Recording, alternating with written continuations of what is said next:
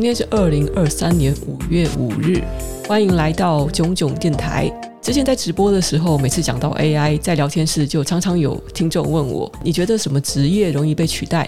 或者说，哎，我是什么什么职业的人？我是在什么产业里工作的人？我有可能被取代吗？我已经好几次大略的分享过我的想法。其实呢，是要看你做了什么事情啦。我不会说某一个行业就绝对不会被取代，但是被取代的人总是有的。这个问题就是分两个维度来回答。比较大一点的维度来讲，就是人类会被取代吗？比较小的维度来讲，就是有多少人会被取代？大部分的意见当然是人类是不会被取代的。AI 技术的大跃进就像是第三次工业革命一样。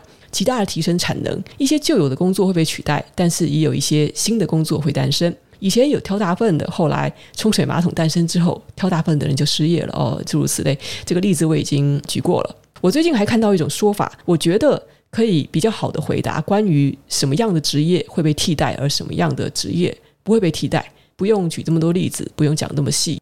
一个大原则就是，终归到底，人类的每一个产业乃至每一份职业。都是为了要实现一个终极目的，而可以直达那个终极目的的技能，我们称之为核心技能。而作为辅助，让我们能够更快、更有效率，或是更好的达成那个目的的技能，我们称之为外围技能。比如以金融产业来说，外围技能可能就像是包括要涉及大量的数据分析和预测，甚至直接执行交易那个动作。那这些工作就是包括股票交易员、风险分析师、数据分析师等等。核心技能呢，涉及了人际沟通和建立信任，以及根据客户需求提供定制化建议的这类工作。比如说金融顾问、投资经理，这些工作都需要高度的创意，还有人际沟通技能，像是情商，那是在短期以内 AI 比较难取代的。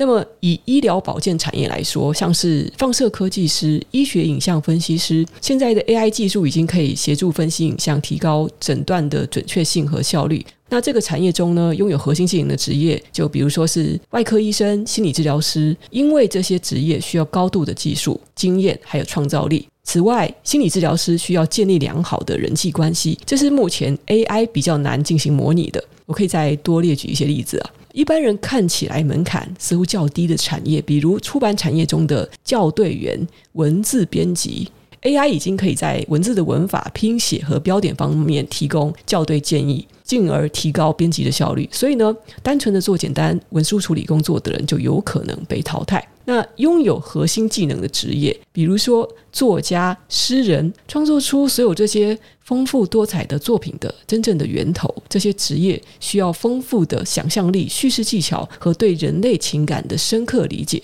这也是目前 AI 比较难模拟的，可以想见不太容易被取代。音乐产业的外围技能包括什么呢？像是音频剪辑、节奏调整之类的技术性工作。音乐剪辑师、混音工程师，以目前的 AI 技术已经可以取代的部分了。但是说到这个产业的核心技能，比如说需要独特创意、个人风格和对情感表达的理解，你可以想到的工作，像是作曲家、歌手这样的职业，目前 AI 还没有办法取代。尽管我们知道孙燕姿啊，AI 歌手，可是功能和达到成就上面，你不能不说。人类就目前来讲，还是有它的独特优势。以此类推，还有艺术产业、电影和戏剧产业外围的技能，嗯，剪辑啊、特效合成啊、绘图建模啊，都已经可以用 AI 来提高制作生产效率了。但是核心的技能就是会需要对人类情感的理解，以及协同合作、沟通能力的。那这些职业看起来都是没有失业的危险。综上所述，我们可以得出的一个结论就是，现代人所从事的职业。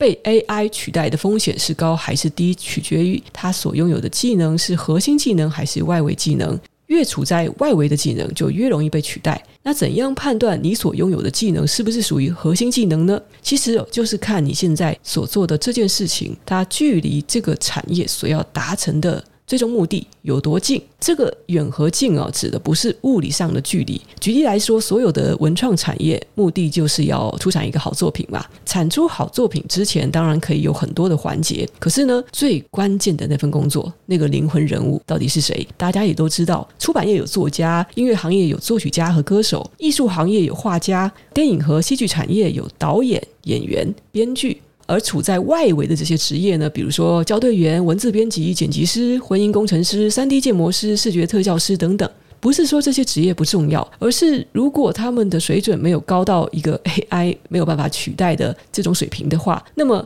面临 AI 浪潮的确是会有一点危机。所以面对未来，答案非常明显了。我们需要积极的培养自己在产业中的核心技能，才能顺应 AI 快速发展的社会。那么，家长和老师在教育我们下一代的时候，有哪一些需要侧重的方面呢？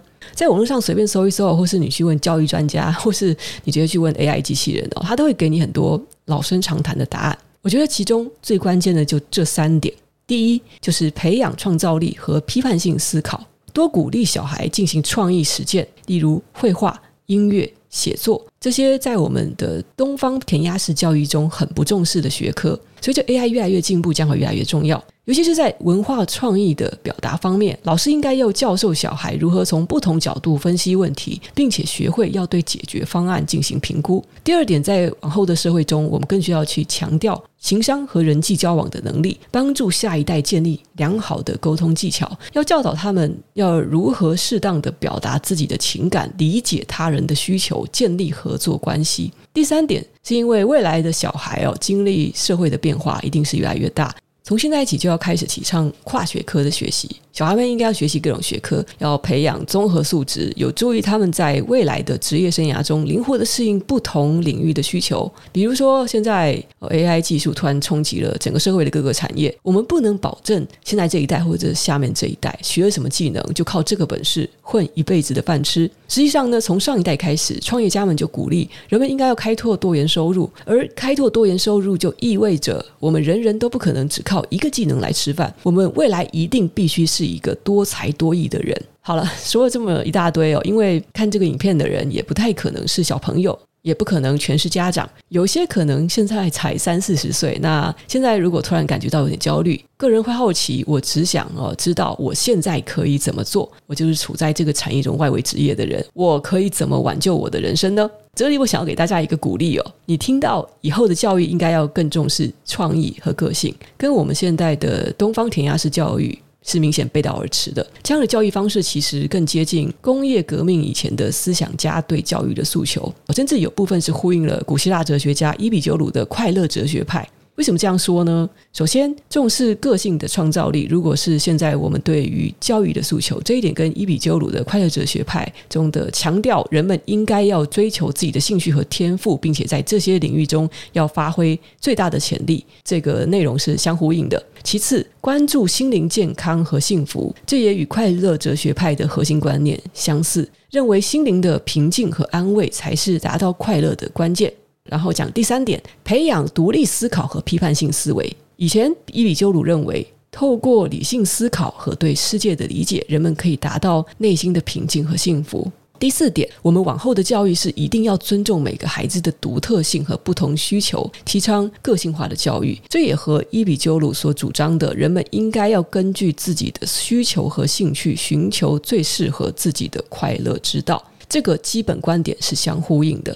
未来的教育方式会越来越接近快乐。哲学派所主张的人类活着的主要目的就是追求快乐，享受人生，唱歌、跳舞、写作，现在还可以拍电影、做 YouTuber。从某种意义上，我们也可以说，要拼命玩，越会玩的人，越会享受人生的人，才有办法出产出最有价值的作品。最后，一切一切的行为是落实到养成我们的品味，这是一个关于审美的问题。我们甚至可以乐观地说，现在已经三四十岁，处在外围职业、对 AI 的浪潮感到焦虑的人，应该要试着回到孩童时期，想想你当时做什么事情是最快乐的，就会发现几乎每个人在孩童时都喜欢唱歌、画画、玩积木之类的哦，因为这些是创造性的行为。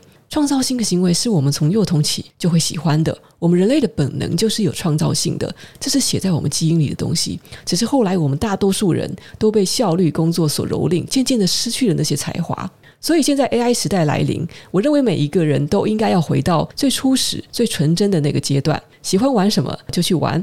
你看多了电影，搞不好想去做编剧，想要拍一部电影；看多了小说，自己也能写成一部小说；看多了 YouTube 影片，你也可以做一个 YouTuber，为他人创造更多的娱乐、更多的价值。而且你根本不用担心，就算你现在已经三四十岁了，想要跨足到别的行业也是非常容易的，因为有 AI 的工具。就如我刚才说的，在现在这个时代，要达到每一个产业的终极目的，那终归到底，它的门槛会这么高，是因为它被层层的外围技能搭成了门槛。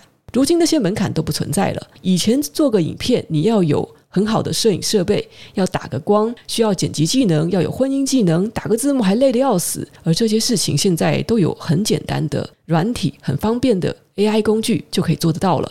这些外围的门槛都被打碎了，造成一部分人的危机的同时，我们不妨反过来想，就是所有人都有条件跨足到他想做的、有热情的一个产业的最核心。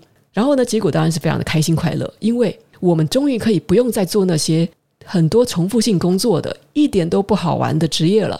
虽然我们还是需要工作赚钱，但是渐渐的，我们可以把工作变得有趣。工作就是玩，玩就是工作。每个人都可以充满热情的工作。根据马斯洛需求层次理论，我们满足了生理需求、安全需求、社交需求、尊重需求。我们大部分人这辈子都在前面这些基本需求上挣扎，现在突然可以一口气跨越到第五层自我实现需求，完成我们的个性发展，实现我们的创造力、道德和价值观的需求。现在就是这样的一个时代。所以，虽然不可否认的，从事外围职业的人们可能会因为 AI 的迅速发展感到焦虑。AI 在很长的一段时间是没有办法取代人类的创造性和个性的。偏偏就是这两项特质，让我们能够在文化跟创意领域蓬勃发展，并且在各行各业创造价值。每个人都有独特的才华和兴趣，这些天赋是我们自己真正的资产。小时候喜欢唱歌、跳舞、画画。玩积木，想象一下，这些技能或许都不会再停留在儿时的玩耍那个阶段。在 AI 技术的帮忙之下，我们能够在设计、艺术、音乐、写作等等领域创造无数美好的作品，为社会带来丰富的文化体验。所以，与其担心失业，我觉得大家更应该把注意力转向自己的创造性和个性。好好的想想，儿时有什么样的梦想？或许你现在就可以实现它。你可以多尝试不同的创意活动。现在就开始画画，开始用 AI 帮你学曲。你可以开始练习唱歌，你可以写作，在社群上发表文章，自费出版，发掘自己的独特才华和兴趣所在。而通过发达的网络，你可以建立个人品牌，可以吸引更多的机会和合作，自我实现的同时工作赚钱。说到这，你会不会觉得这其实是一个充满非常多机会的时代呢？我们都应该好好把握，不管你现在多少岁。我以前分享过《中年的意义》这本科普书中有提过，大多数的人在六十岁以前，大脑的大部分能力都还没有退化。我们的创造性是与生俱来的，只是被埋没了太久。希望大家在看完这部影片之后，你回去无妨好好的思考一下，你一直以来真正想做的事情是什么？也许现在就是把那个梦唤醒的时刻。追梦永远都不嫌晚，因为这就是人类的天性，这是写在我们基因里的东西。